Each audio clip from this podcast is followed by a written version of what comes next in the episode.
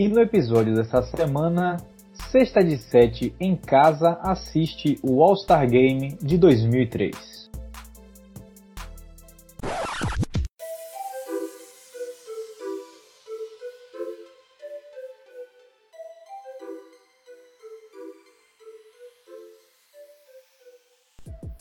Saudações, caros ouvintes, sejam bem-vindos a mais um episódio do Sexta de Sete. Essa semana, com o episódio número 57, nós vamos fazer uma coisinha diferente. A partir de agora, a gente não vai mais falar o número do jogador homenageado, porque convenhamos que já está ficando muito ruim, como sinalizou o nosso querido amigo da, da bancada Luiz Felipe.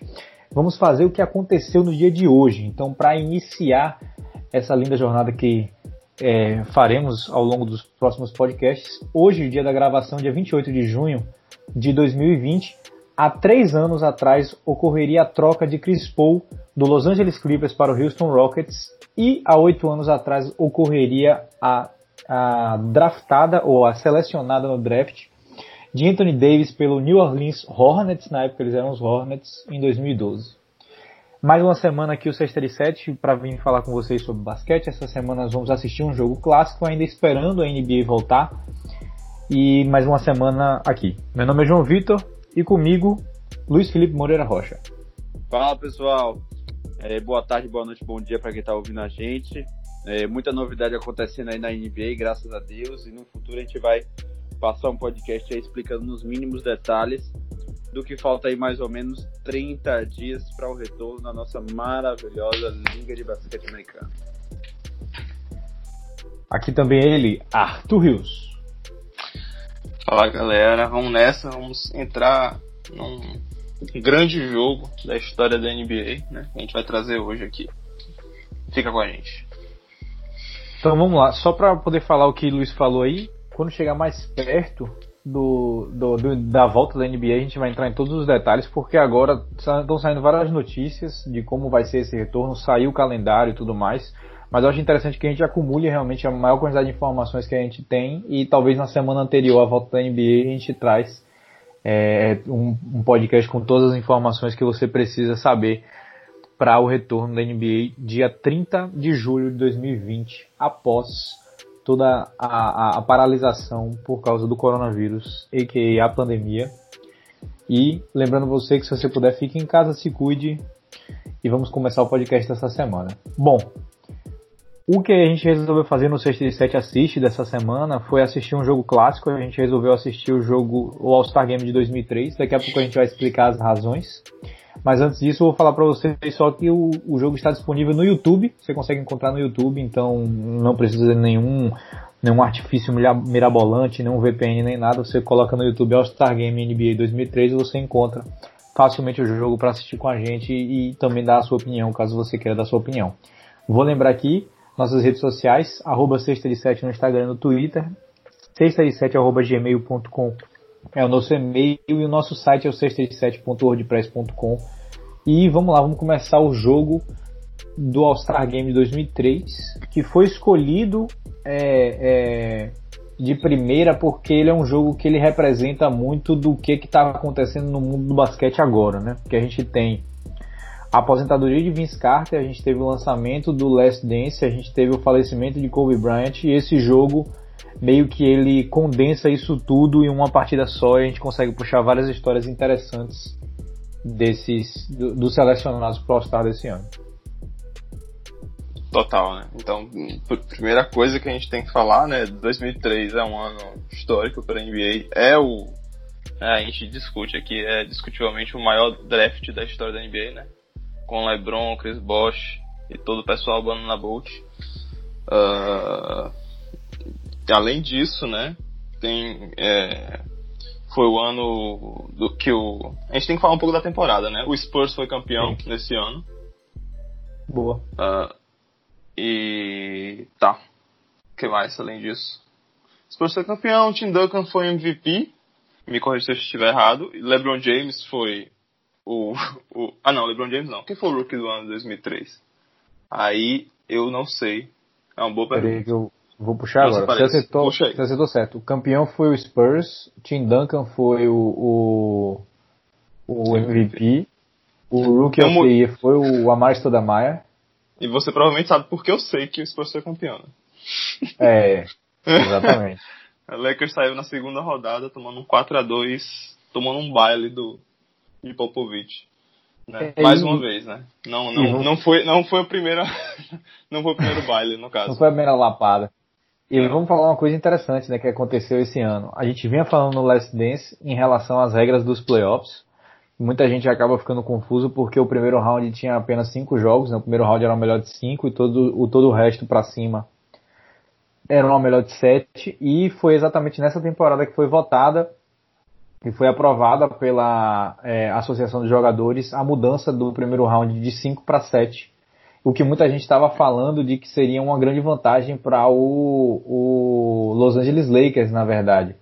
Porque o Los Angeles Lakers não terminou muito bem nessa temporada como ele vinha nas temporadas anteriores, que foi o back-to-back-to-back -back deles, né?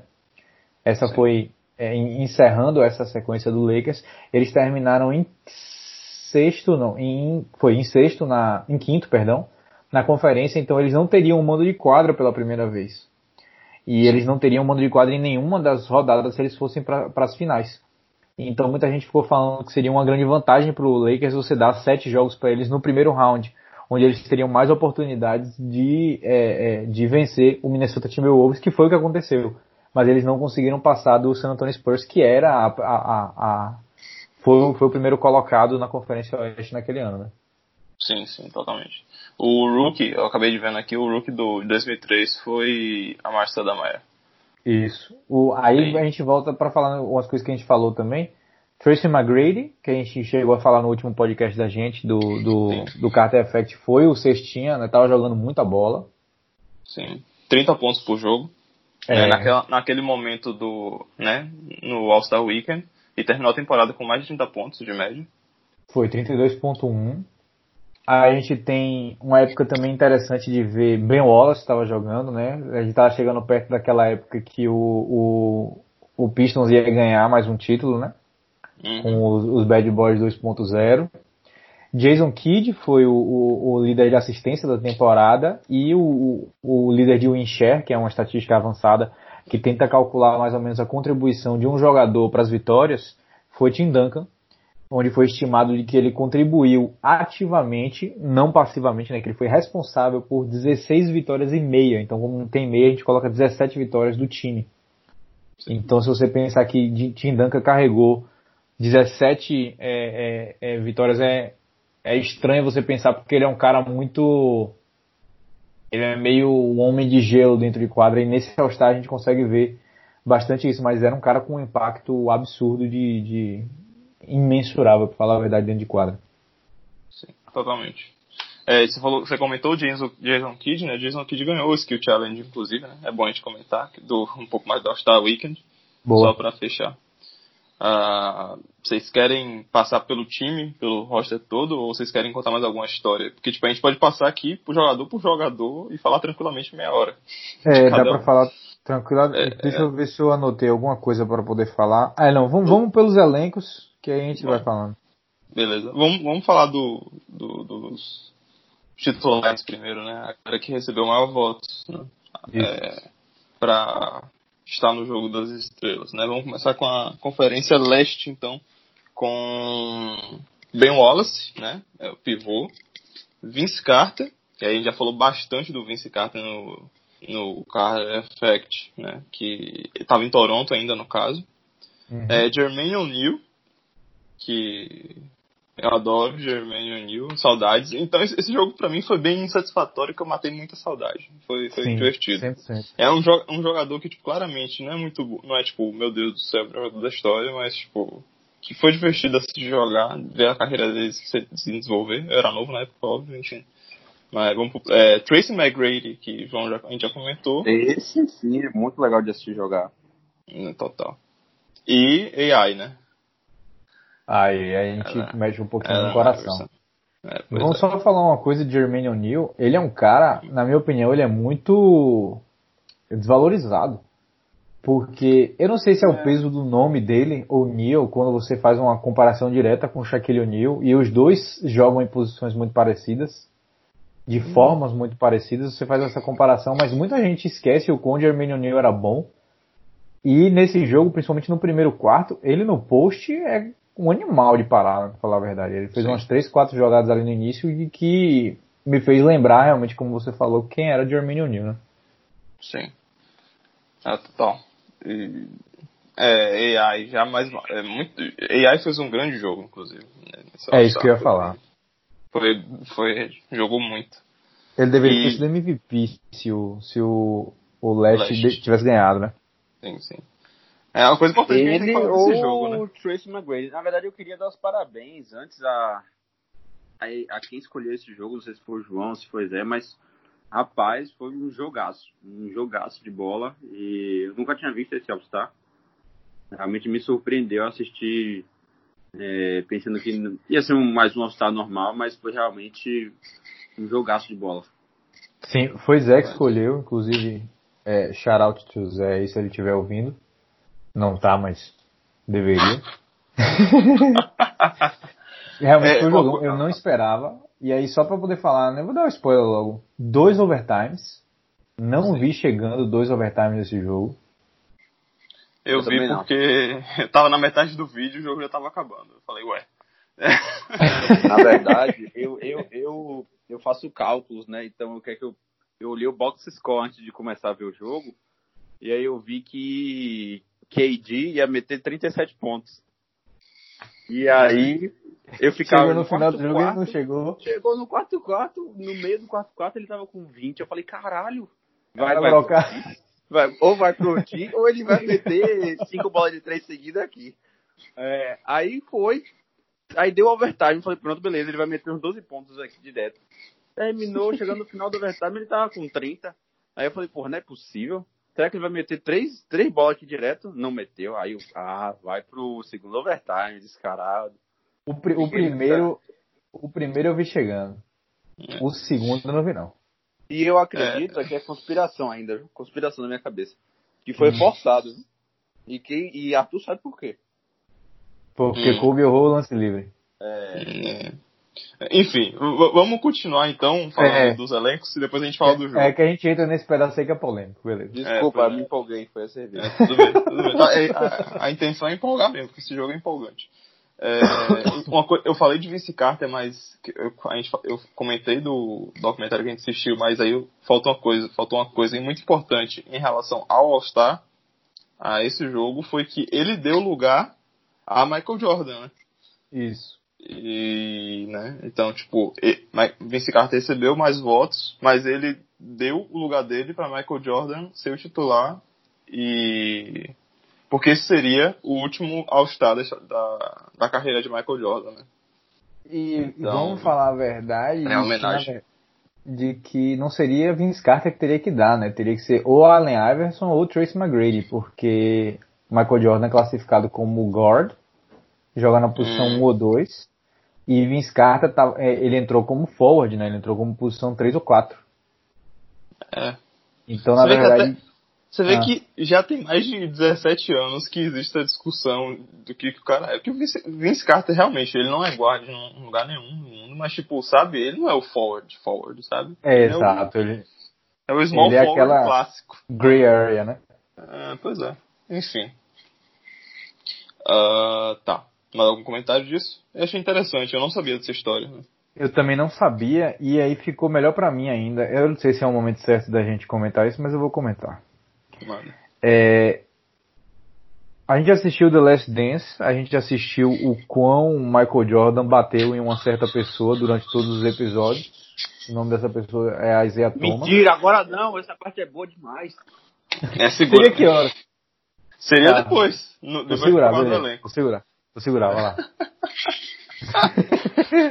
tá, vamos pros titulares do Oeste então. Que aí ah, depois você não falou fala dos titulares do Oeste, foi por isso que eu fiquei confuso. Vá, ah, depois a gente fala o, quem são os técnicos, né? Ok. Uh, então, começando com Yao Ming, a sensação chinesa.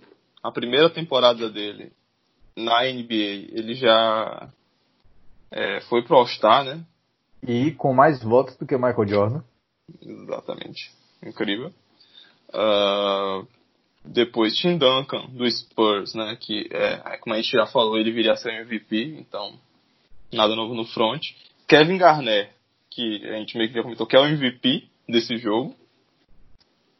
É, quantos, quantos pontos ele fez, Luiz? Você falou agora? Eu esqueci. Mais, mais de 30, né? Mais de 35. Enfim. 37, 9 rebotes. É, destruiu. Kobe, né? Porque sim.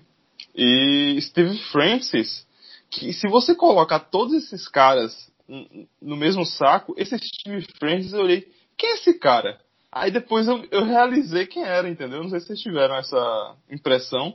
Porque se olhar para o banco do, do Oeste, é meio inacreditável, porque você tem, só comentando, o Gary Payton e Steve Nash no banco do Oeste, né? É interessante ver o, o Steve Francis entre os titulares. Sim. O que, é que vocês acham? Tipo. Steve Francis é um jogador muito pouco conhecido. Exato. A gente pegou exatamente esses são os, o, a faixa da carreira dele em que ele é mais relevante, né? 2001, 2002, 2003. Claro. Essas três temporadas aí de que ele é o mais relevante. E, na verdade, eu conhecia ele por, por causa do Houston e por causa da, da depois que Tracy McGrady chegou aí para lá no finalzinho, ele pegou um pouquinho de, de Steve Francis. Mas eu fiquei surpreso de saber que ele foi o Rookie of the Year de 1999. Ah, cara. Não sabia não, disso. Não sabia também. Tá aí. Acabei de E ele joga muito bem, diga-se de passagem. Sim, joga bem, inclusive, no jogo. Mas, tipo, esse talvez é o jogo mais, né, conceituado da carreira dele, né? Sim. é, mas, mas é, tudo bem não, também. Acho que, eu acho que Francis também não é realmente não é um nome conhecido, mas talvez o peso do time né, que ele estava jogando, que era o Houston na época, deu a quantidade de votos, entendeu? sim, sim, sim, o time tava bom. Titular, é. é. Tinha Yao Ming a sensação, né? Então, geralmente quando você tem um time em sensação, você consegue colocar alguns caras que não seriam All-Stars ou não, não seriam titulares no método normal, né? Como, por Sim. exemplo, vou dar, vou dar uma, uma, opinião aqui. Espero que vocês concordem, pelo amor de Deus. Hum. Pra mim, é, Draymond Green não, não deveria ter sido All-Star. Hum, não, é... Eu também não. em que ano? tipo, todo ano talvez não, não sei. Depende. Não. No, no, no ano do back-to-back, no último ano do back-to-back, -back, não. É, aí, mas, assim, a, a, a, o que eu falei é justamente isso, é que, tipo, tá bom, vocês podem discordar, mas eu acho que é, eles, por si só, né, se não fosse o hum. time, não iria, sacou? Ah, sim, sim. Provavelmente ele, não. É, é, ele não é absoluto, concordo. Ele, tipo, se você tirasse Curry e, e Thompson, a galera não ia votar nele, sacou? Sim, é verdade. Eu, e outro exemplo do Golden State Warriors que a gente pode falar é aquele pivô da Georgia, que eu esqueci o nome dele agora, como é o nome dele? Da Georgia? Zaza Pachulia. Ele não foi All-Star. Zaza Pachulia não foi All-Star, mas ele recebeu a votação inteira da população da Georgia, que é mais ou menos 3 milhões de pessoas, o que colocou ele para ser titular pelas votações e aí a NBA mudou a regra e colocou peso na, na, na votação para ele não poder ser titular. Hum, entendi. Lol. E ele foi levado absol, absolutamente por causa da, da, da popularidade, né? É, e, e, e, outra coisa, inclusive, o, aquele pivô do Cavaliers, ele foi pro All-Star também, né? Do, no banco Sim, do, do leste. Inclusive, é, eu, eu, eu não fazia ideia eu não, não fazia ideia bem. que o Cleveland, o Cleveland sem LeBron James levou alguém ao, ao alguém ao All-Star, que foi Zidrunas e o Gauskas, né? E ele que inclusive recebeu 297 mil votos, né? Ele foi o terceiro menos votado. Pois é. O famoso Big Z. tá. A, agora. o apelido dele era esse, de verdade? Sim. Eu sei, mas é porque. ele, inclusive, é maior que o Shaquille O'Neal. Sim, sim. Alto, né? Não é mais pesado. Uhum. Continuemos com os, com os, os times, é, os rosters. É, eu acho que a gente pode parar agora, porque o João tá muito agoniado aí, e a gente pode, pode falar dos técnicos, né? Eu não, pode falar. Pode falar do, do resto Vamos do time logo, pra? Vamos resto, porque eu acabei de ver um nome aqui que eu não tinha percebido. Ok. Pelo, pelo oeste, pra terminar o oeste, e depois a gente volta pro leste? Pronto. Pode ser? Beleza. É, então, no Oeste a gente tem o reserva, o primeiro reserva aqui que jogou mais minutos foi o Shaquille O'Neal, do Lakers, porque, né, porque né, é, era o resquício da dinastia, né, Shaq dominante como sempre, né, é, em 2003 ainda exercia toda a dominância, vindo do banco e, dessa vez. Engraçado ele ter vindo do banco exatamente para o, o, o, rookie, que era Yao, é, Yao Ming. E aí, Sim. mais engraçado ainda que acho que esse jogo foi umas duas ou três semanas depois do primeiro jogo Yao Ming contra Shaquille O'Neal, que é um jogo clássico também. Sim. Se você quiser, se o ouvinte que exato, se o ouvinte quiser pesquisar, os primeiros três arremessos de Shaquille O'Neal contra Yao Ming foram tocos de Yao Ming. Ele chegou realmente passando uma mensagem. Sim. E aí tava uma grande, um, um, um grande hype de como seria a parte 2 desse jogo que ocorreria uma semana ou duas semanas depois do All-Star. Então você vê esses dois caras jogando juntos agora e depois você vê eles se enfrentando depois do All-Star, onde começa a ter aquela correria pro playoff, né? Sim, sim, sim. Pois é.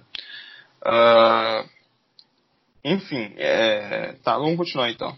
Né? É, depois, Choquilho, quem mais jogou o tempo foi o Sean Marion, que eu fiquei muito satisfeito de ver aquele arremesso. Eu, eu tava esperando ele arremessar.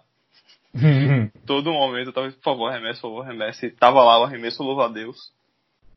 Executado com maestria. É, ele, ele foi é, pelo Phoenix Suns, né? Ele, ele não tava bem. no Mavericks. Ele jogou bem. Jogou bem, sim, sim. É atlético também, né? A gente tem que Demais. Uh, vamos seguindo com Dirk Nowitzki. Você que não conhece Caralho, MVP, né? Foi muito bom ver ele jogar novinho. Foi muito bom. Sim, com enterrando. Cabeleira. Enterrando é. como se fosse é, um Vince Carter da vida. Sim, interessante ver também o que o arremesso dele mudou. Né? Tipo, aquele arremesso que ele dá, é, que ele arremessa de três pontos umas duas vezes, se não me engano.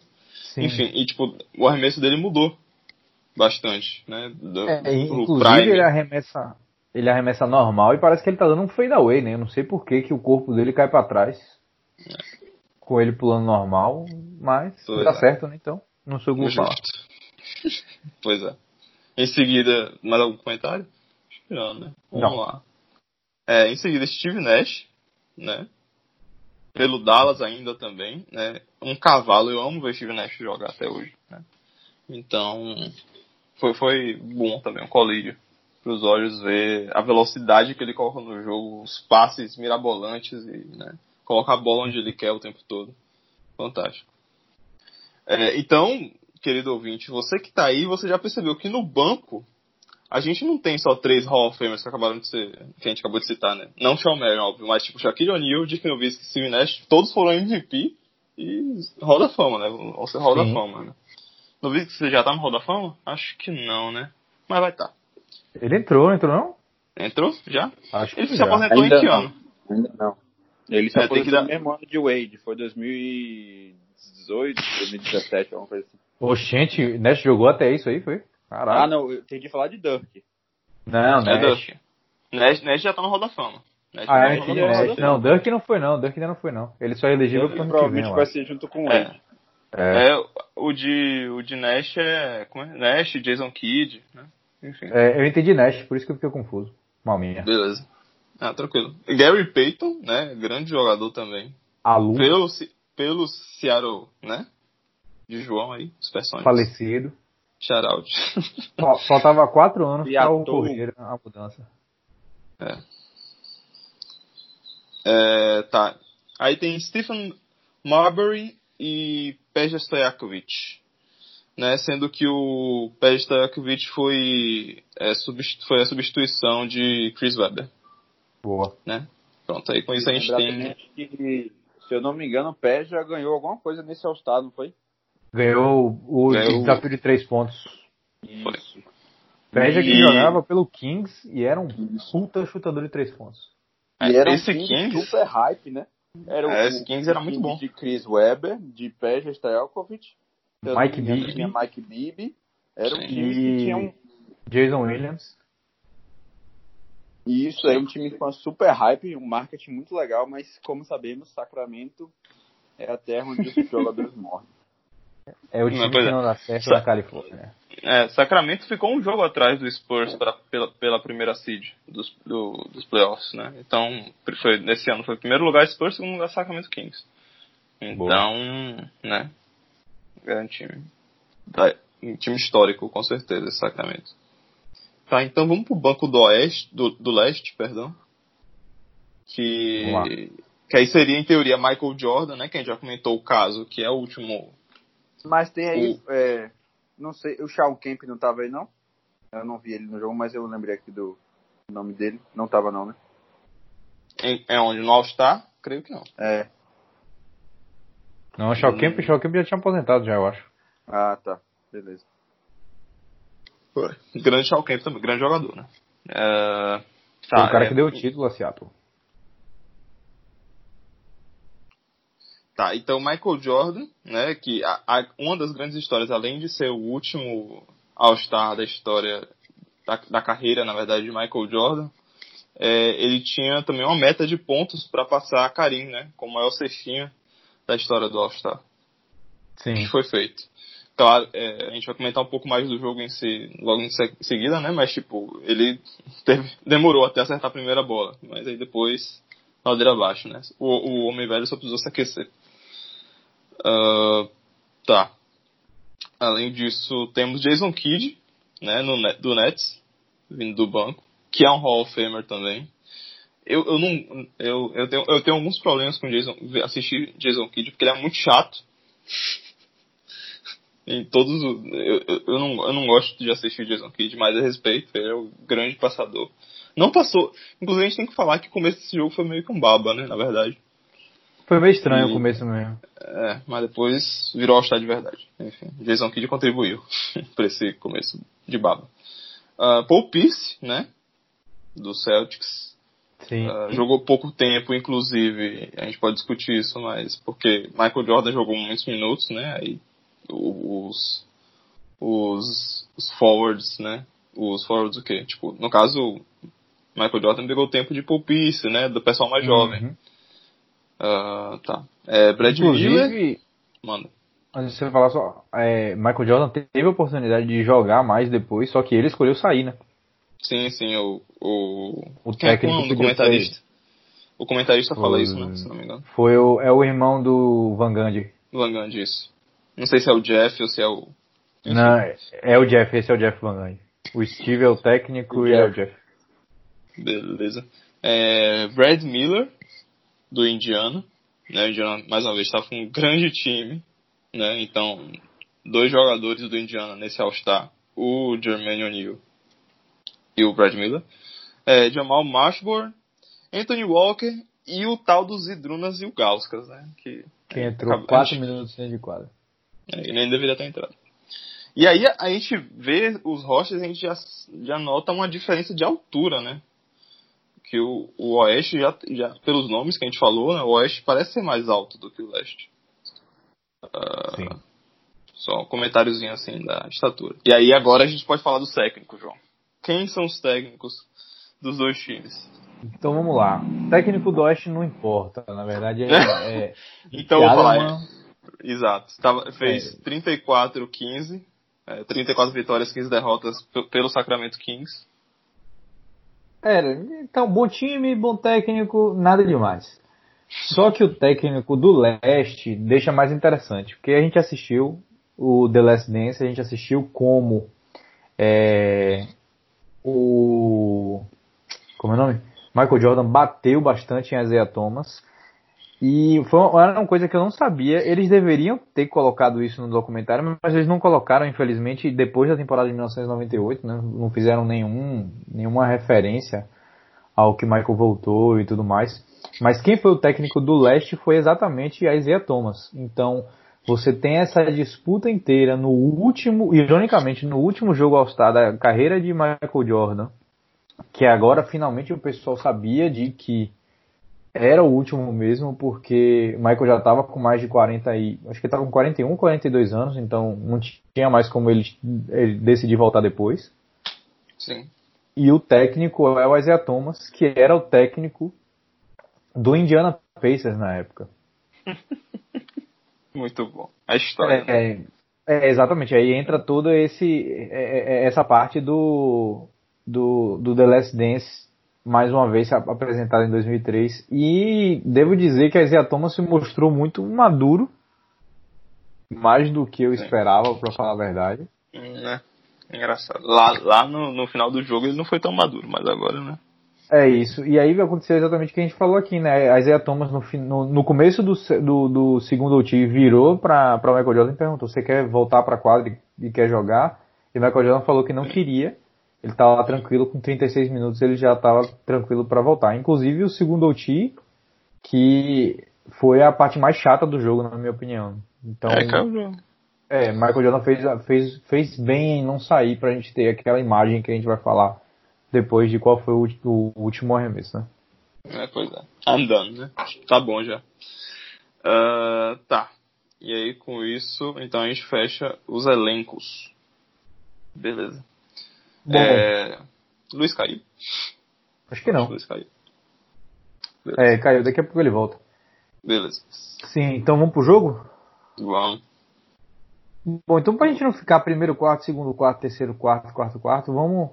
Os pontos, né? Os... É, vamos falando. A primeira coisa que eu queria trazer é que Allen Iverson é um dos meus jogadores favoritos de assistir. Eu não vou, vou, vou esperar Luiz para poder falar isso. Beleza. então eu vou falar, pronto. A gente é bem acostumado, e a gente no sexto e sete bate bastante aqui na, na, na mudança de foco do jogo, né? E a própria NBA bate isso. A gente tem a NBA moderna que é muito voltada para a linha de três pontos. E a gente tem a NBA antiga, clássica, que a gente chamaria, né, do, é, 1990 para baixo, até, 19, até 1998, 2000 para baixo, uma NBA muito voltada para o garrafão. Então, quando você fala para mim de que os times são muito altos, principalmente o Oeste, normalmente a gente não, não, não, não fica muito, não ficaria muito surpreso em 2003, né? Porque, obviamente, as forças vêm do interior. A gente tem os pivôs, né? É. E 2003 para mim mostra bastante uma transição entre essa NBA clássica e a NBA moderna que a gente tem hoje. Sim. Nesse jogo a gente consegue ver alguns jogadores só que espaçam a quadra. Mas você não vê o espaçamento como a gente tem hoje, que é o espaçamento do, do, do 3 da zona morta, de uma bola de três pontos sólida. Sim você vê um espaçamento de pessoas fazendo aquele o arremesso que hoje é mais criticado, né? o long two, o, a bola, o arremesso de dois muito longo. Então você tem a todo momento Kevin Garnett, é, Kobe Bryant, você tem Dirk Nowitzki, você tem esses caras que vêm puxando, é, o, tirando o foco do garrafão, mas vem tirando o foco do garrafão de uma forma que a gente não é muito acostumado a ver hoje, né? E é uma, é uma parte que me deu muita saudade de ver, porque eu gosto muito desse jogo do mid-range. E Sim. quando o Tim Duncan deu aquele primeiro arremesso direto na tabela, que é a assinatura dele, já veio a nostalgia direto na, na minha mente. Sim, demais. Total. Total. É, e a gente pode falar do elenco todo aqui. Todos eles são. Todos não, todos os jogadores têm esse mid-range característico, né? Kevin uhum. Garnett, Duncan, Kobe. O próprio Yao Ming arremessa, né, também, do mid-range. Sim. É, Dirk Nowitzki, Steve Nash, Sim. todos esses caras têm arremesso de mid-range, enfim. Inclusive, a gente fala, né, que Kevin Garnett, que foi o cara que fez 37 pontos nesse jogo, como o Luiz já tinha falado, uhum. ele colocou todas as bolas dele foram de dois. Não teve um arremesso de três tentado. E ele era um cara é. conhecido exatamente por isso, porque ele era um power forward, um, um, um, um ala pivô, 6,11, ou seja, próximo ali aos 2,15, né? 2,10 para 2,12 de altura. E ele conseguia espaçar a quadra no mid-range. Então Sim. você começa a ver essa transição, né? Total. Perfeito. É isso aí. É muito interessante mesmo a colocação. Uh, tá. Aí eu vou trazer um ponto aqui, né? Hum. É, no final das contas, eu pelo menos, né, assisti muito mais jogo de Alming pro final da carreira do que pro começo, né? Sim. É, tipo, no final das contas, de assistir volume, né? Quantidade de jogos. E ver logo no começo do jogo uma, a ponte, né? De Alming foi bem satisfatório, né? O cara praticamente não pulou Sim. pra enterrar aquela bola, só que ele pula, e aí, tipo, aí você vê a, a extensão do maluco, né? Uhum. Pra enterrar a bola. Foi bem foi bem flash, né? Foi bem All-Star Game. E, inclusive, tem uma passagem muito engraçada no começo do jogo, né? Que é quem vai fazer o pulo bola. É, pois é. No, do lado oeste, quem foi fazer o pulo bola foi o Garnett, ele é acostumado a fazer isso, né? É um cara de dois, mais de 2 e 10, então ele está acostumado a fazer o pulo bola porque às vezes os, ele tem pivôs que são até menores do que ele. Só que ele lembra que o Yao Ming tá junto com ele, né? Ele vai lá e deixa o Yao Ming fazer o pulo bola e obviamente o Yao Ming ganha. É, pois é. E esse ponto que você trouxe é exatamente. E, e eu, eu, tenho uma visão igual, porque o Yao Ming que eu lembro é o pico do Yao Ming e a decaída dele depois, né? Porque a gente tem que lembrar, ele é um cara muito alto, ele tem quase 2,30 de altura, né? Se eu não me engano. Sim. Sim. Então, é muito difícil é, é, para ele se manter saudável. Então, no Sim. final da carreira dele, ele estava correndo o risco de não andar mais. Pois é. Então, Lesão no pé, né? Tipo, é. Não é joelho, não é ligamento, é tipo, tipo ligamento, mas acho que é no pé, no caso. Enfim. É, e foi um, foi um fim de carreira muito triste porque ele ainda tinha é, é, anos para poder gastar na NBA e ver ele jogando 100% correndo para um lado e para o outro e pulando e tentando as coisas dele foi realmente surpresa, né? Porque a gente fica com a imagem é, é, mais recente na cabeça. É por isso que, por exemplo, muita gente esquece o quão, o quão Vince Carter era impactante no jogo. Porque fica a imagem dele agora como veterano, mas ele era um animal. Sim. Foi interessante Sim. ver Yao Ming dessa forma. Total. É, vocês me ouvem, pessoal? Aí, Luiz voltou. Opa, foi mal aí. Minha internet, eu, minha bateria acabou, eu conectei aqui pelo computador. Tranquilo. A gente, é, a gente já sei... chegou. Só pra hum. dar uma palavra pra você, o ouvinte dar uma perdoada aí. A gente já tá começando a comentar do jogo já. A gente já trouxe alguns pontos, mas a gente não vai ficar em primeiro, segundo, terceiro, quarto, quarto, não. A gente vai levando o que for lembrando, vai falando. Beleza, como vocês falaram aí da, do atleticismo, a falta do atleticismo de Yao Ming, é, eu queria também deixar aí como mudou também o Michael Jordan do início para o Michael Jordan desse All-Star Game, né?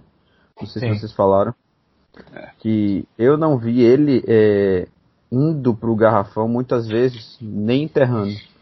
Mas sim, sim só no jump shot, aquele mid-range safadinho. E matando, né? Claro que depois de errar cinco vezes seguidas no início, mas é. depois que engrenou, é. matou bola. Mas então, de uma forma muito mais cadenciada, vamos dizer assim. É, é, meu próximo ponto é exatamente isso, né? Essa questão do Michael Jordan estava indo atrás desse de quebrar o recorde de Karim, né? De mais pontos no, em All-Star Game. E só que ele começou 0,5, depois 0,7, aí até que acertou primeiro, né? Ficou 1 de 8.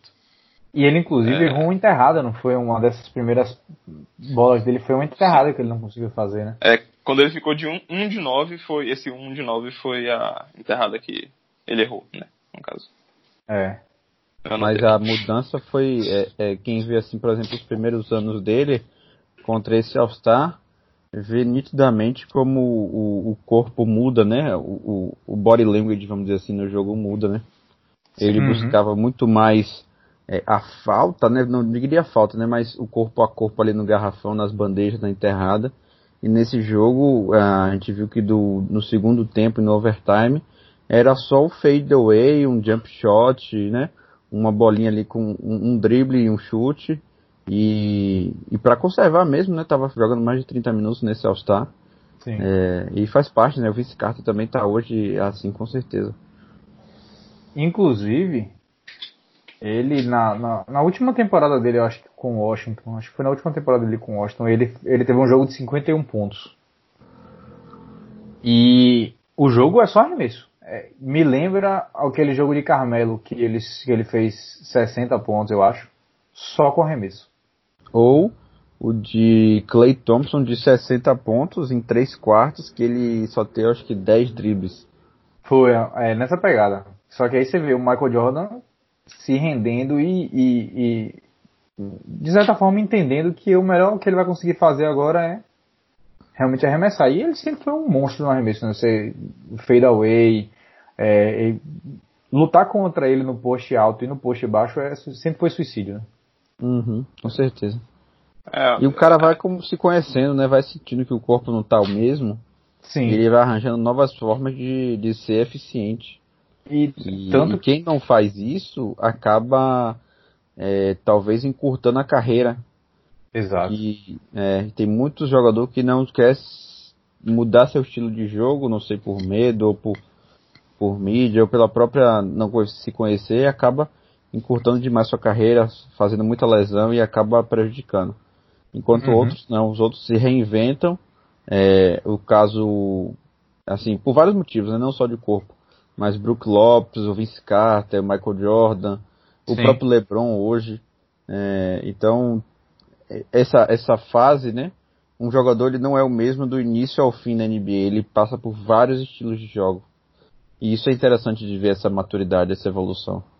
E eu ia puxar exatamente o ponto que você trouxe de LeBron James, que é um, uma coisa que a gente vem percebendo depois daquele último ano do Cavs, né? Que ele estava jogando 48 minutos nos playoffs. Uhum. E a gente começou a ver é, uma mudança muito forte em LeBron querendo que os companheiros de equipe tragam a bola, ele querendo trazer, é, dividir mais essa carga ofensiva, porque obviamente agora ele sabe de que uma lesão, como foi a lesão que ele teve em 2018 ou em 2019, no ano passado, foi a lesão mais longa da carreira dele, tira ele por muito tempo de quadra. Ele, e ele perde esses, esses dias, esses anos é, é, é, cada vez mais preciosos agora que ele tá 35 anos de idade, né? É, mas esse 2018 do Cavs ele tentava fazer isso, né? Mas não conseguia. Eu lembro que era sempre o primeiro tempo ele passando a bola, deixando a galera ah, carregar. Se via que o placar estava desfavorável, meu amigo, era pau na é, máquina no segundo tempo aquele playoff ali ele carregou sozinho. E de longe, e perde pro time de Ugauskas que ele levou pros playoffs. Foi o pior time que ele levou pras finais, na minha opinião. É. Não sei, velho. O time do Cavs nisso era muito ruim, cara. É, é levou as finais. É, sim, enfim. Correto, concordo. uh, tá. É, um, um, um, comentário que eu tinha feito aqui do jogo é que apareceu durante a transmissão que nesse All-Star tinham seis jogadores internacionais. Hum, é, eu achei interessante sim. isso. Eu, eu tô catando aqui agora, olhando o elenco, tentando tirar na mão quem são. Yao eu Ming, sei quem são, vou falar aqui. É, Yao. Jim Duncan. Isso. Yao Ming. Nowitzki. Peja. De Dusty. Steve Nash. E Steve Nash é um que todo mundo esquece porque ele é canadense. Isso. Steve Nash e, e o Gaskas. Pronto, beleza, tá seis. É, é o contraste com esse ano que a gente teve só quatro, né? Com Giannis, Lucas, Siaka e Joker. Né? Então a NBA tá ficando mais internacional, mas ao mesmo tempo, tipo, né, os All-Stars estão na essa uhum. mesma quantidade aí, pelo menos de tá no número próximo no caso. Sim. É, tá, mas algum ponto aí que você trazer agora? Ou seja, não? nem todos os jogadores internacionais serão estrelas, né? E sim, é, sim. podem ser role players e apenas expandindo mesmo, dando mais oportunidade. Sim, sim, sim, claro. Hum, Bom, vou aproveitar que o Luiz, Luiz chegou aqui, eu vou puxar o ponto aqui de Allen Iverson, né? Um animal jogando. É, nesse jogo, principalmente, ele estava na missão de carregar o leste. É, ele tinha acabado de perder o título, né? Para o Lakers, depois de ter levado o Philadelphia diretamente para as finais, carregando, ganhou o jogo 1, tomou 4 a 1 nas finais. Então estava mordido e ele estava jogando muito bem. Mas uma peculiaridade de seu uniforme me deixou bastante incomodado. Hum. Porque eu não sei como ele conseguiu jogar com aquela bermuda caindo o tempo inteiro. Vocês repararam nisso também? Não ouvi, não, velho. Não, sinceramente, todo mundo tava, parecia que tava com a camisa para fora do short, quase. É, engraçado. porque essa fase é aquela fase dos uniformes gigantescos, né? Isso aí é normal, é. ternos gigantescos e uniformes gigantescos. Mas a bermuda de Allen Iverson, ele, ele parava para levantar ela de 15 em 15 segundos. E eu não consigo imaginar a agonia que deve ser você jogar se preocupando com o uniforme. Ele conseguia. É isso. Eu não sei porquê. É, é, é, é, porque Allen Iverson é conhecido realmente um cara pelo estilo, né? O, o, estilo da NBA foi baseado nesse cara. A gente tem inclusive o dress code, né? O, o código de conduta de vestimento da NBA foi criado por causa de Allen Iverson. Sim, que por sinal tem um documentário muito bom, né? Exato. Que fala sobre Netflix, isso. Por isso que a gente não assistiu ainda. Chamado Iverson. Iverson. E aí, é, o estilo que ele entra dentro de quadra, você já consegue reparar. Ele é o único cara que tá usando sleeve. Ele é o único cara que tá usando pulseira. Ele é o único cara. Ele tem o estilo próprio dele. A bermuda é o estilo próprio dele, mas eu imagino. A Não é prático. que você jogar com aquilo, é. Era só isso que eu queria comentar. De Iverson. Boa. Agora queria um animal, né? Ah, tá. Vamos comentar o basquete dele agora. Ele deu uma aula de como infiltrar na NBA dos anos 2000. Porque, como eu tinha comentado no início com, com o Arthur, acho que o Luiz não estava aqui, ele tinha caído na hora. Para mim é um período transicional esse pedaço, saindo do garrafão e indo para a linha de três pontos. Mas mesmo assim, principalmente no começo do jogo, no primeiro e no segundo quarto, você consegue ver que é muito difícil de infiltrar, principalmente contra o Oeste, porque o Oeste está sempre ou com Yao Ming, ou com Shaquille O'Neal, ou com Kevin, Kevin Garnett, Garnett, Tim Duncan. Tim Duncan. Então você tem esses caras que são pesos muito fortes no garrafão. E Allen Iverson deu uma aula de como infiltrar contra caras mais altos, tendo o, o, pa- o segundo passo da bandeja um pouco mais rápido para esticar o braço direito e trazer aquela bola um pouquinho mais longe, ou então cavar um contato, ou então às vezes, a- a- provavelmente você via ele prontamente desistindo da bandeja e voltando para o, o- o mid-range, porque ele sabia de que ele não ia conseguir infiltrar. E a gente tem que lembrar que ele é um cara de 1,83 de altura. Então, uma clínica 100% de como infiltrar na NBA dos anos 2000 Jogou muito mesmo, jogou muito. Foi o foi o Cestinha, né, pelo leste, com 35 pontos. E Uhum. E lembrando também que, além dos pontos, eu percebi que ele talvez ali naquele jogo, discordem se eu tiver, se vocês quiserem discordar, mas ele teve os melhores passes, os passes mais Ah, com é, certeza. highlights. Ele tentou, alguns, alguns ele, ele errou, foi turnover, mas ele tava dando uns passes muito legais. Behind the back, é, no look pass.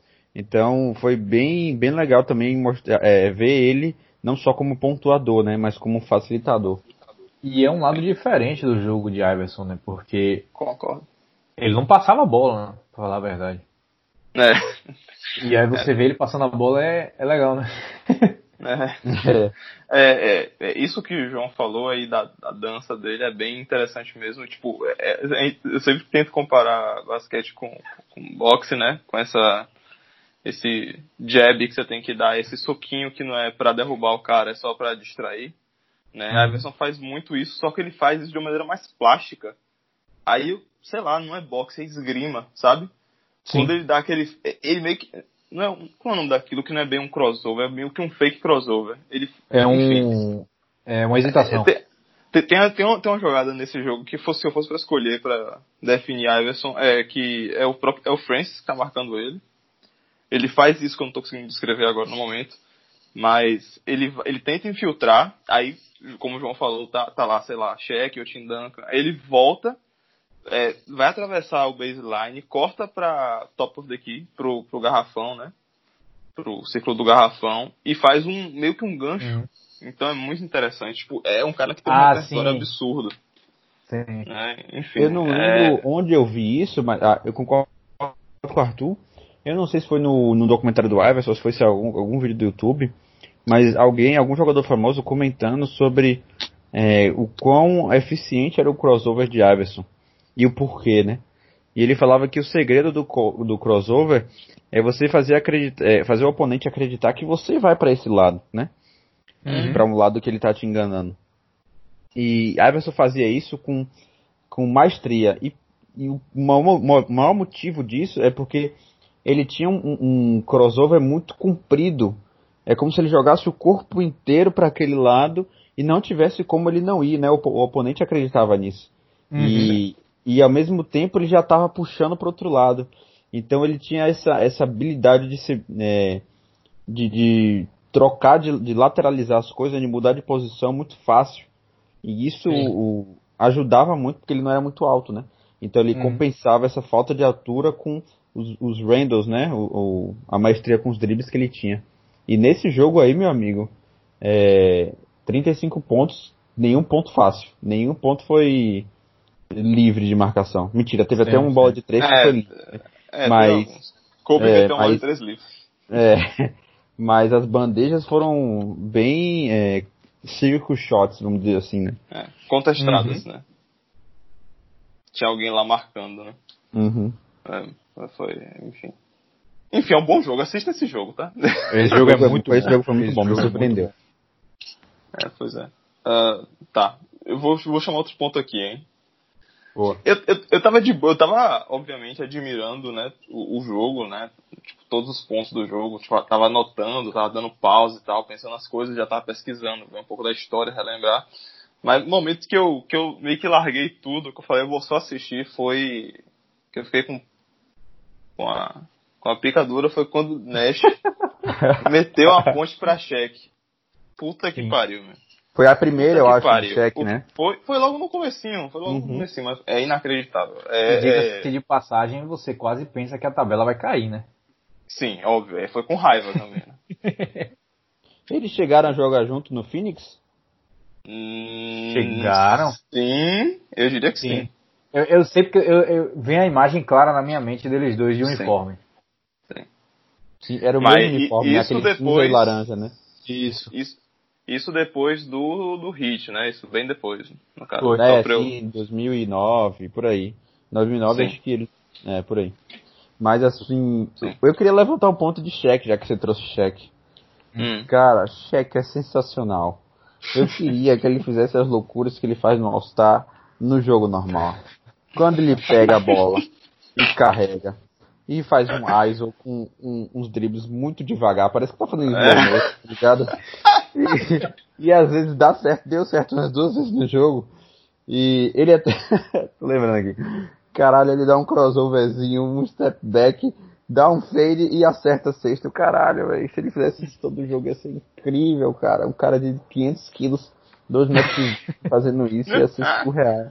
É, e depois também, quando ele carrega do início ao fim da quadra e dá um passe, um no-look pass. Sim, quicado. Pois é.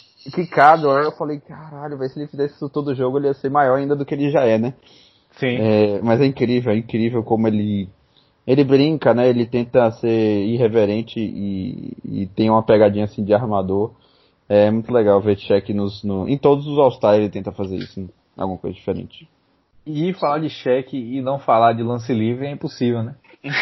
Então, a gente lembra o quão difícil era para ele arremessar um lance livre, mas a gente não vê que é tipo, cara, ah, eu, é longe, é perto, é a mecânica do, do, treinador dele, né? Deve ter o treinador de, de, de lance livre, né? Talvez até um dedicado a ele. Quão frustrante deve ter sido a carreira desse cara. que Mas pariu, velho. É, é agoniante, velho, porque você olha, parece que ele não consegue, é, é, ele não consegue arranjar um jeito confortável de segurar a bola. Sim, sim. A mão dele é muito grande é, para a bola, para ele conseguir Eu não diria nem a mão, assim, ele não consegue o braço, a, a mecânica dele não, é, não chuta para cima, só chuta para frente. Eu fico imaginando assim, é. eu não sei quais são as regras do lance livre, mas eu, eu ia pedir para ele fazer um gancho. Ou um chuveirinho, né? É, ele, ele é. meio, em um dos nossos livros, ele meio que se move também, entendeu? É meio. Tá tudo errado ali. Sabe? É. Porque, tipo. É, enfim, eu não sei. É isso. Inclusive. completamente fora da zona de conforto. É, inclusive, essa temporada 2002-2003 é a temporada que ele tem o melhor aproveitamento no lance livre. 62%. Quanto? 62%. 62%. Nossa, nossa. E, as, e as três piores temporadas dele é, de lance livre são as três do Miami, tá, Luiz? Ah, mas trouxe o campeonato, é o que importa. É nenhuma. É, e, e a, a, a, frase de cheque em resposta ao lance livre é dizendo que é eu não consegui acertar mais do que 50% de lance livre é a forma de Deus dizer que ninguém é perfeito.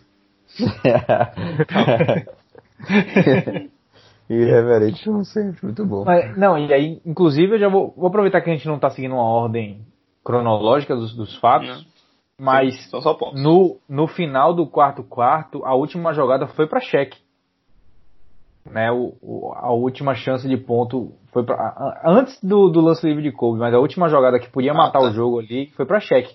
E a sim, primeira coisa que veio na minha cabeça foi faz uma falta nele. E aí logo ah, depois mesmo, a galera demorou o, de fazer falta. Foi. Foi. E aí o, o, o narrador falou: "Não, cheque você faz a falta aí impossível você não fazer outra coisa que não seja. E aí me lembrei do, do hack check, porque Você tá com ele no garrafão, ele tá dominando, começa a fazer falta nele. Bota ele. É, eles demoraram de fazer falta nessa, Foi. nessa jogada. O Leste tinha uma falta para dar. E como eles demoraram, o Cheque conseguiu dar o, o, o passo para a bandeja e acabou indo para Uhum. lance, pro lance livre. E ele Eu não não até grita. tava marcando, se foi o Nia, se foi Germania ou foi outra pessoa. O Mas ele- Jordan, acho que faz falta. É, mas ali foi um erro, é um erro que poderia ter virado o jogo, se ele tivesse Sim. feito a falta antes. Sim, bom ponto, inclusive. Muito bom. Oi, Legal, mas assim, pra mim o cara que, que eu queria comentar é Kevin Garnett. Boa. Jogou demais. Assim, no início do primeiro quarto, você viu, eu vi assim, eu falava, caralho, ele tá muito liso. Ele tá muito tranquilo nesse jogo. O arremesso dele sai assim sem esforço. É. E, e, mo- e também assim, talvez por não ter assistido tantos jogos da época de 2000, eu não percebia a versatilidade dos big men, né? Que eu pensava que era muito dentro do garrafão, mas não, não era. É, é, Ke- Kevin Garnett era o cara que, tipo, defensivamente, primeiro, o cara, já que a gente tá falando dele, defensivamente é o cara que, tipo, em vários momentos do jogo, né, ele marcou Michael Jordan né, por causa do- dos matchups, né, do jogo, mas, tipo, em muitos momentos, é, o cara que, que ele tava marcando batia ele. Só que, tipo, tanto faz, porque ele é tão longo, tão comprido, tão rápido que ele consegue se recuperar depois, entendeu? Sim, Ele é Giannis. Ele Giannis, é- eu acho que Giannis, no final das contas, a melhor comparação que a gente tem pra Giannis é Kevin Garnett, que é inacreditável. Esquece, eu, eu esqueço, entendeu? A gente Uhum. esquece de, do quão grande, quão bbons esses caras eram. Kevin Garnett é Sim, o melhor é, da a gente história. esquece mesmo que Isso-. Esse jogo aqui é só pra confirmar isso. Que, tipo, é, é, é muito fácil pra ele. Ele tem um. Tem, tem- Esse instinto que ele tinha é. Dos dois lados da quadra é um nosso fenomenal. É, ele conseguiu fazer uma coisa que pra mim é incrível, que é como um cara de 7, né? 7 polegadas, mais de 2 metros aí, 10, sei lá.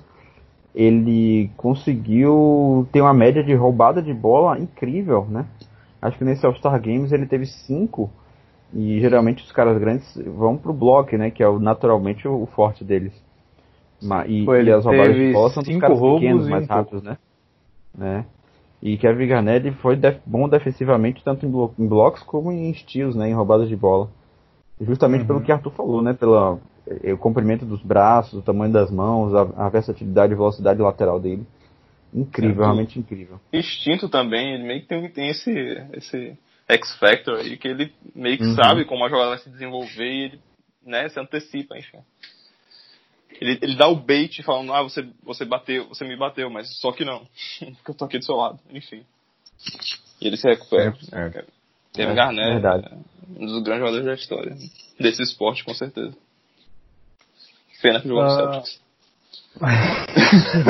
Ó, cheio de. Vou aproveitar, só que um ponto que eu esqueci de comentar na, época, na hora que a gente falou de Yao Ming e de Shaquille O'Neal, que foi quando finalmente o técnico do, do Oeste colocou a lineup que a gente sonha, né? Que é Shaquille O'Neal e Yao Ming no, no garrafão juntos. Sim. Uma Fala- pena que fala durou só lineup- 4 minutos, né? É, fala a lineup toda aí. Foi Ah, Francis, Kevin Garnett, é. Tim Duncan, Shaquille O'Neal e Yao Ming. Ou seja, tem quatro caras aí que né, você pode fazer a discussão de jogar de pivô em algum momento de algum jogo, né? Uhum. então, é, esse time é alto, né? É.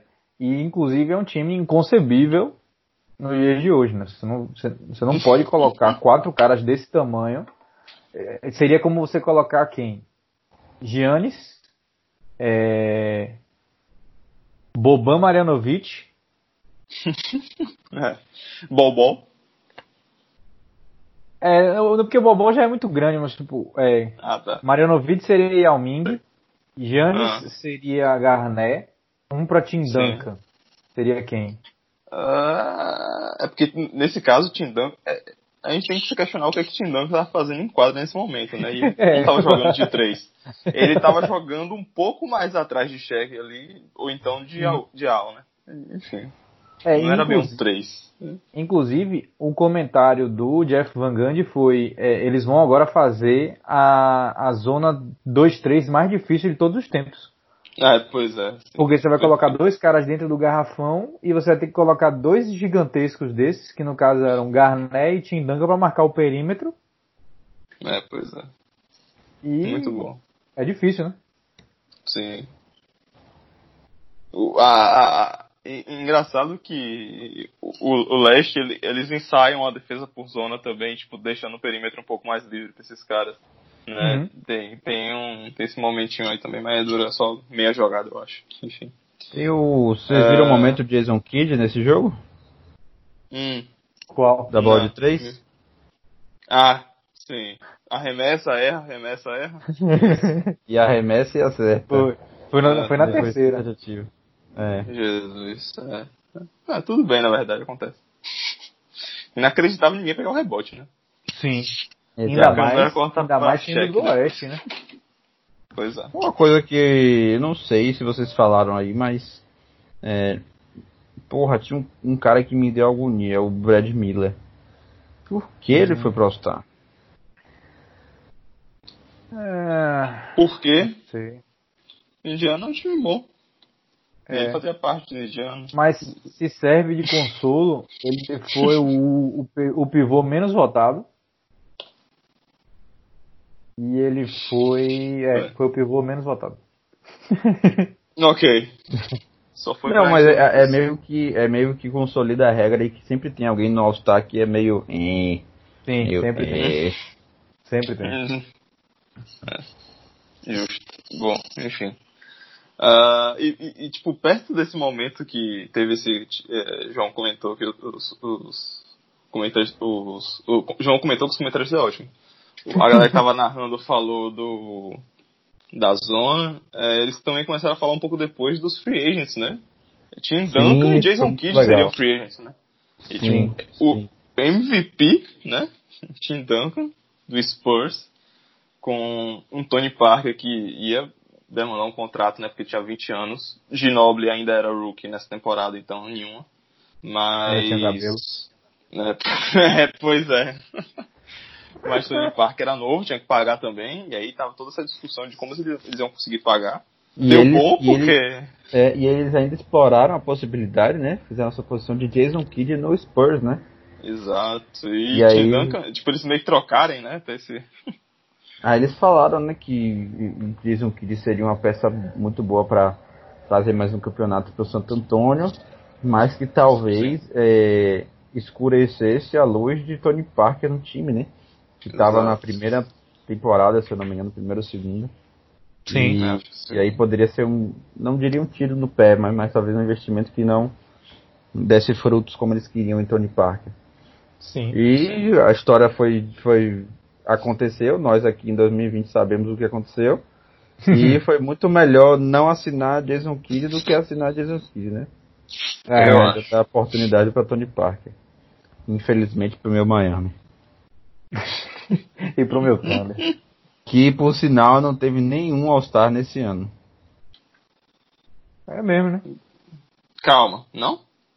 No- Miami não teve? Nem Ban? Ué. Enfim, Nem é, quem? alguém. Ban? Não, zero. 2003, porra. Ah tá, eu viajei aqui que você tá falando. Então. Nesse ano, assim. Ah, faz parte. No ano É. seguinte acho que já tinha, né?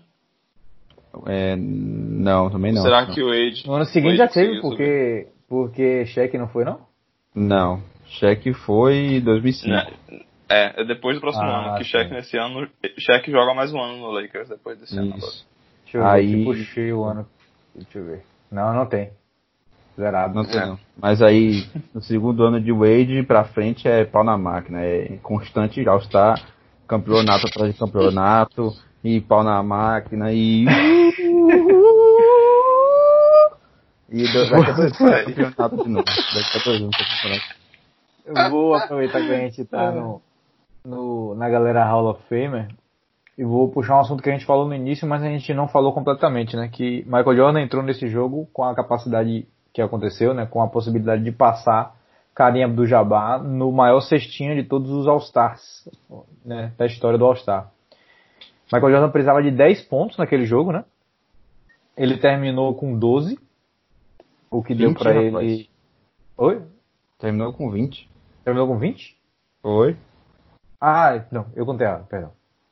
Ele precisava de 10, ele terminou com 20, o que deu 11 pra ele. Ele precisava de 11, foda-se.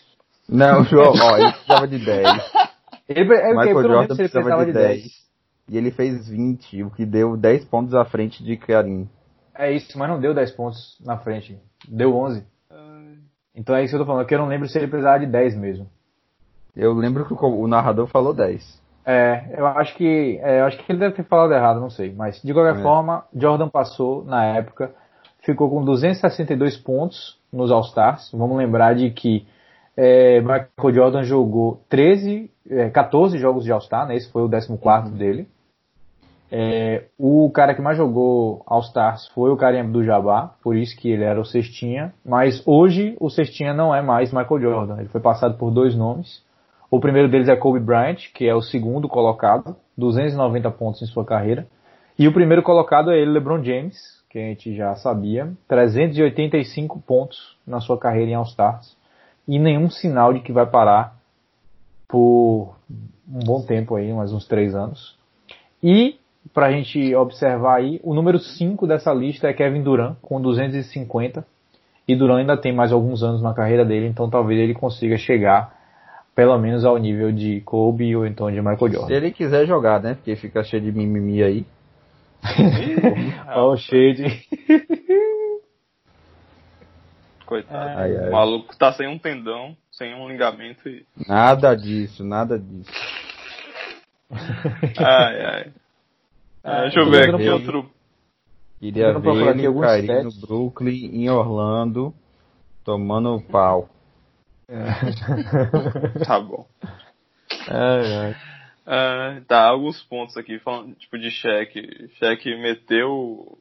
Tem um momento cheque Kobe muito bom, que é cheque passando a bola pra Kobe enterrar.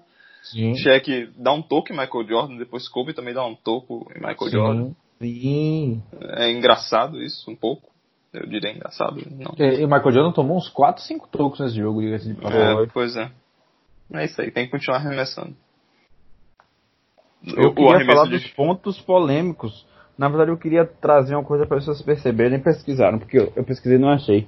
No Hum. início do All-Star, o narrador falou meio que assim: é, aparentemente os jogadores não estão 100%, estão cansados.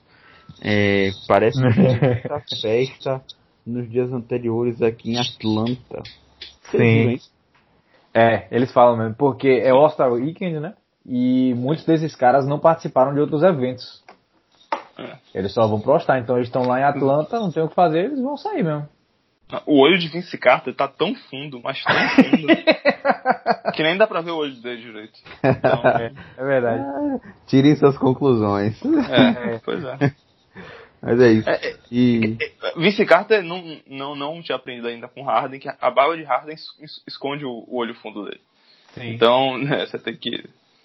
Tinha que ter uma barba, alguma coisa pra distrair o olho e não ficar olhando pros olhos fundos. boa. Ah, inclusive, que eu vou mandar depois pra você, Luiz, tem um estudo que é, é, confirma a correlação entre a quantidade de strip club que tem na cidade e a performance de Harden no jogo. Opa!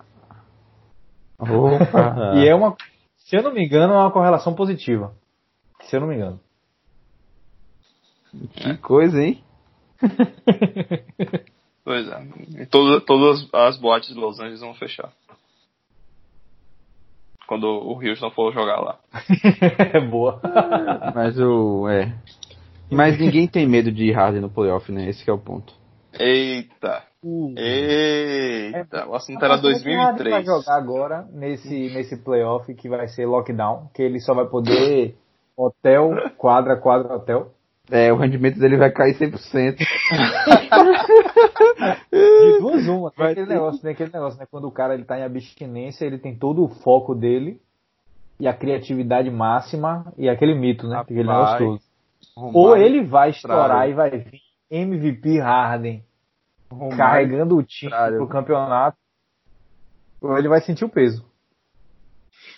Eu acho que quem vai puxar vai ser o Westbrook, viu? Westbrook é homem de família, acostumado aí Ah, Westbrook. Rapaz, Westbrook, há É. cinco meses sem basquete. Esse cara deve estar um cachorro. bicho, é, vai estar o bicho, o demônio. Ele vai a estar peste no cio. Ai, ai, viu? Voltando pro Tempo 2003. pra caralho. Pô, pena que falta mais de 30 dias, né? Vai passar rápido, vai passar rápido. Enfim, outra coisa que eu queria falar era o que mesmo? Já esqueci agora. Mas era. Era. Ah, sim. O. A polêmica, a conspiração que eu falei no início sobre o, o lance livre de Kobe Bryant. Hum, boa. Hum, E eu acho, eu acho que aquele, só para contextualizar, né?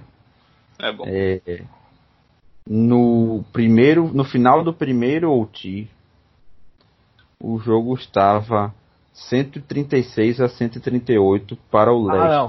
Mas você vai pro primeiro OT ainda? Tem antes. Ah, você quer que fale do antes, é? É, do quarto quarto. É, tem do quarto quarto, verdade. Agora não lembro o placar. 118, 120. Ou, 119, 120. Isso, é. No, no- pronto, faltando 10 segundos pro jogo acabar. Quarto quarto. O Leste estava ganhando por 119 a 120. Fizeram a falta em Kobe. E ele errou o primeiro. a- Ele, e ele tinha dois lances para bater, né? Uhum. E ele erra o primeiro. E obviamente acerta o segundo e vai 120 a 120. Mas por que, que eu não falei esse de cara, João? Hum. Porque esse ainda tinha 10 segundos no clock, entendeu? Ah, sim. E aí é, Michael Jordan vai e erra.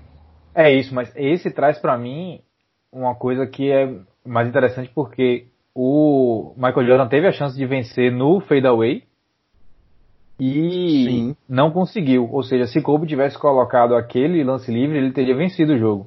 Então também tem esse pedaço, né? É, mas esse não me pareceu tão forçado, o erro não me pareceu tão forçado quanto o do primeiro OT. Ah, do, sim, é, do primeiro OT. O do primeiro OT, pra mim, ficou claro que ele errou de propósito. A reação dele é estranha, mas não, não sei se ele errou de propósito, não. É, Arthur, Eu- você é fanboy, você é fanboy. Eu digo que ele não errou de propósito, porque Kobe, no primeiro e no segundo OT, ele tava mordido. E eu acho que ele voltou no primeiro OT principalmente mordido por causa do lance livre. E no segundo OT mais mordido ainda porque ele errou outro lance livre que ele podia ter vencido o jogo duas vezes. Não sei. É porque o All-Star é diferente de um jogo normal. A competitividade é diferente, é muito mais um amistoso. Então É, mas não é sei se porque- ele ia, ia ficar mordido assim, sabe? É porque eu não consigo botar na minha cabeça Kobe fazendo alguma coisa por pena. Ah, não, não por pena, não é essa a minha, minha opinião. Mas sim pra dar mais jogo, entendeu? Ah, tá. Pra ter mais jogo. É. É, Que, que o jogo e tava até bom, cara. porque Kobe não tava, não, não tava matador nesse jogo. Não tava nem um pouco matador, ele tava ali de boaça. É isso, ele Ele voltou no OT. No OT que ele virou um animal. Sim, sim. É, mas mesmo assim ele não tava aquele cara que tava querendo todas as bolas pra ele. Ele tava de boa.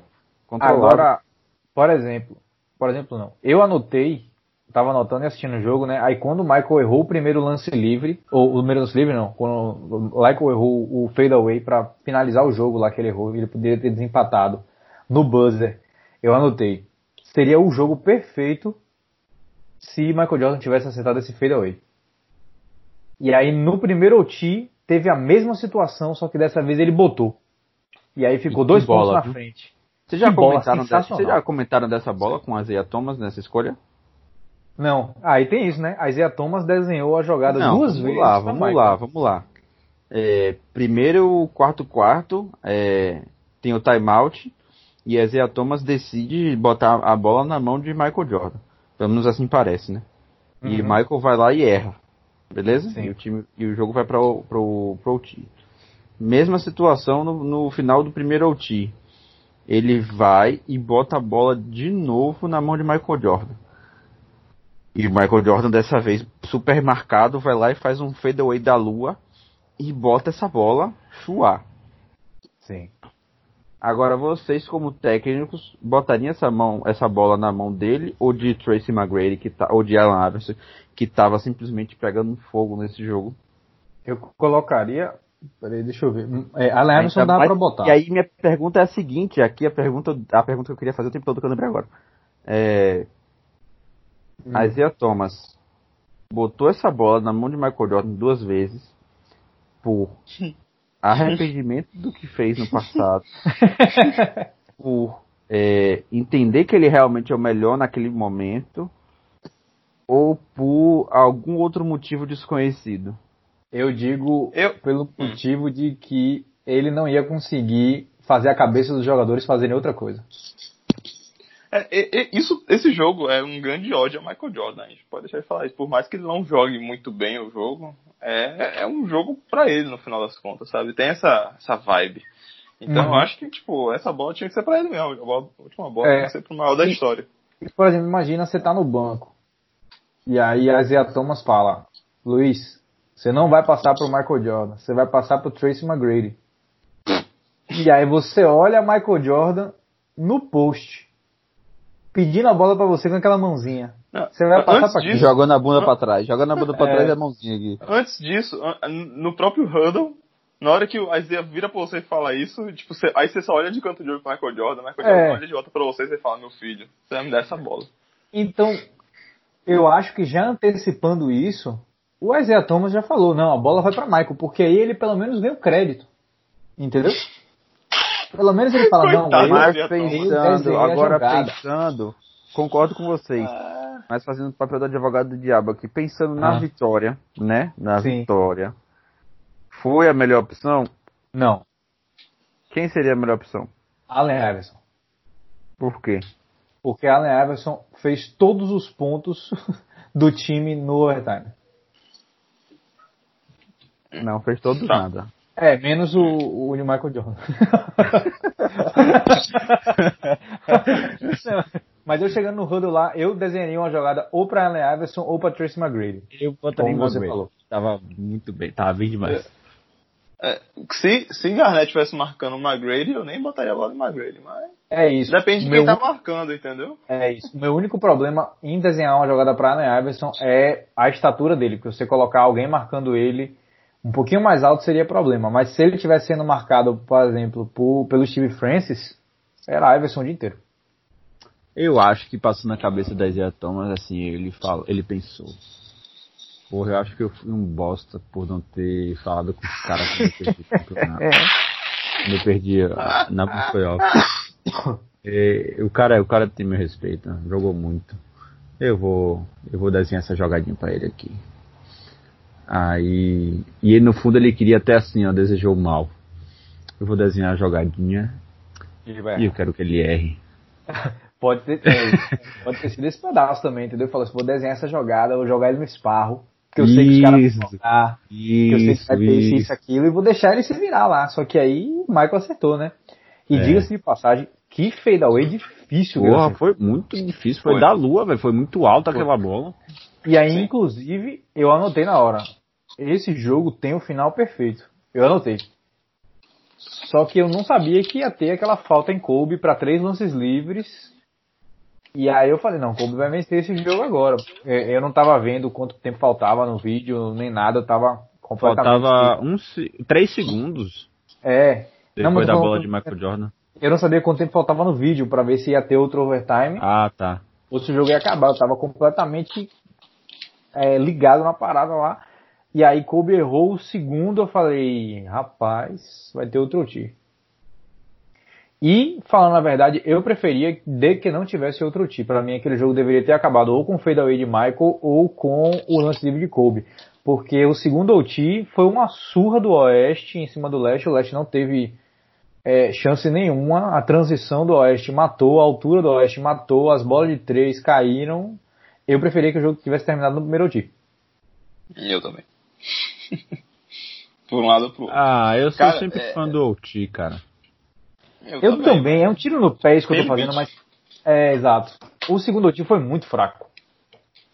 Concordo. Foi, foi realmente. Mas aí eu esperei só o finalzinho mesmo. Fiquei comendo Como- um negócio como- aperitivo e esperei o final. Ah. É, como, como espetáculo, você já não tem Michael Jordan, já perdeu muito o brilho do negócio já. Sim, então, sim. e ainda o jogo não, o jogo ter gringolado, a entrada do esse pessoal todo. Que são não, o problema do que... segundo OT foi que o placar abriu, né? Enquanto é no isso. jogo na, na, no jogo regular e no primeiro OT tava bem parelho, aí depois sim. abriu o jogo lascou. Não por culpa de Michael Jordan ter saído mas porque talvez o Oeste tenha dominado mais nesse segundo OT. É, foi, foi o OT de, de Garnet, né? Garnet destruiu Sim. esse OT. Total. É, isso aí. Uh, e, tipo, você, você falou da, dessa polêmica aí do lance livre de Kobe. Pra mim, a maior polêmica desse jogo é que Nash errou um lance livre.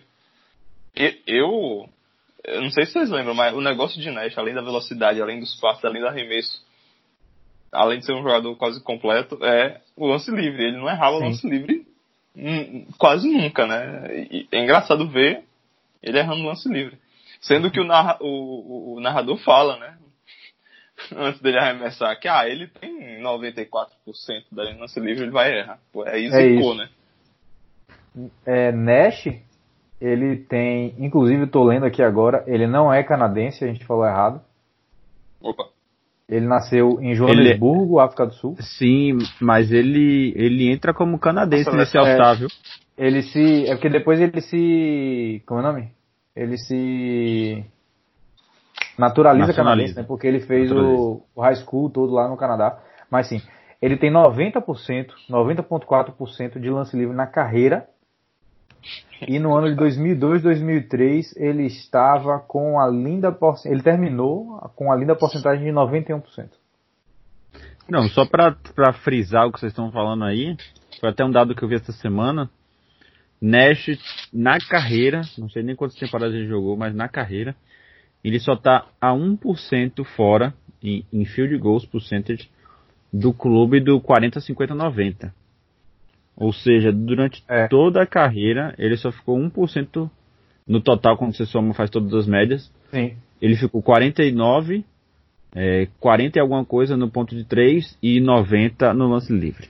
Isso eu lhe digo agora, foram 10 temporadas, 49 10 de quadra, 42.8 de 3 e 90.4% de 3 pontos. Era ridícula a eficiência desse cara, ridículo. E aí a gente já traz exatamente a palavra que você falou aí, eficiência, a gente traz aquele effective field goal, né? Que ele leva em consideração é, é, a ponderação que, da bola de 3 e do free throw, Bom, né? Não, ele só leva o, o, o 3. O ah, free tá. throw é true shooting.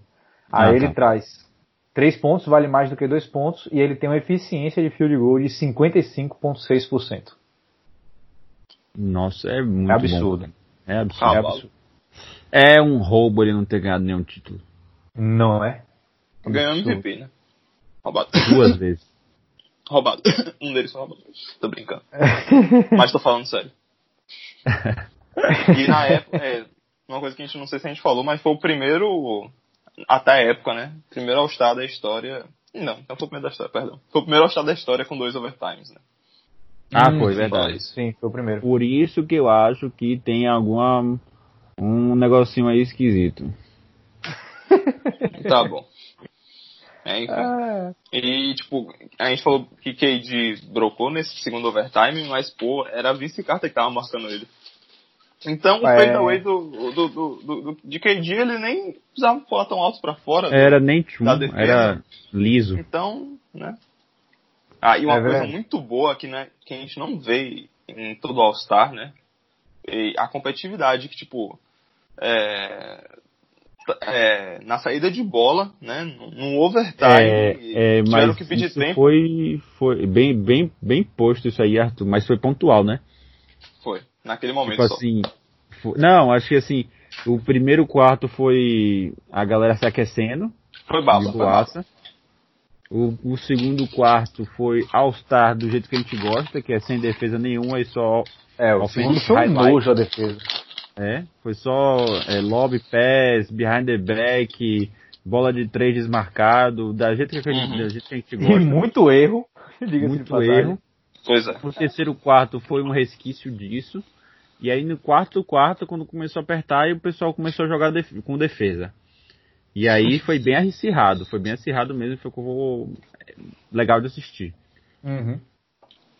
Mas, é, mas faz todo sentido o que você está falando, né, Arthur? Essa, essa defesa de, de, de, como, de. Como é que eles fala? É, Saída de bola. saída de bola, isso, da saída de bola foi, foi show de bola. E KD teve que pedir tempo, né? Uhum. Foi. Hum. Pois é. Muito Bom. bom. Pra, mim, pra mim, acho que a gente fechou aí. A gente falou isso de tudo perguntar. mais um pouco. Alguém tem mais algum ponto? Acho que é bom dar, dar a pitadinha do, do que tá saindo aí da NBA. Para deixar a galera curiosa. É... Hoje são. Estamos gravando dia 28. A próxima gravação, se a gente seguir religiosamente, aí vai ser no dia 5, correto? Creio que sim. Ah, sim, domingo, sim. Domingueira. É, então daqui pra lá provavelmente a gente vai ter mais informações aí da NBA. É, mas foi aquilo que eu falei no início que você falou, que a gente vai gravar mais perto do, do- da volta, a gente vai gravar um condensadão com todas as informações pra gente não Top. ter que ficar atualizando toda semana. Top.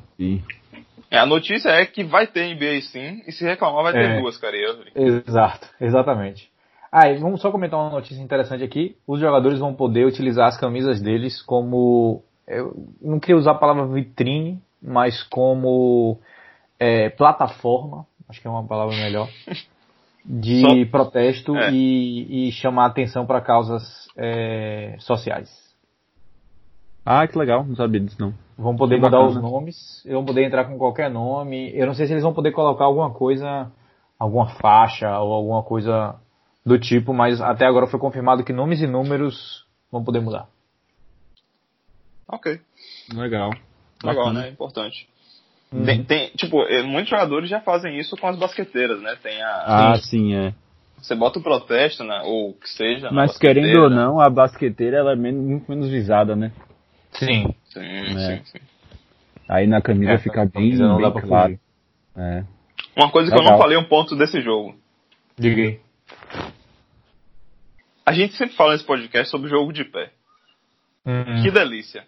Que Sim. delícia, Kevin Garnett. Que delícia, Kobe Bryant. Sim. Que delícia, Steve Nash, que não é bem jogo de pé, mas ele meio que fica.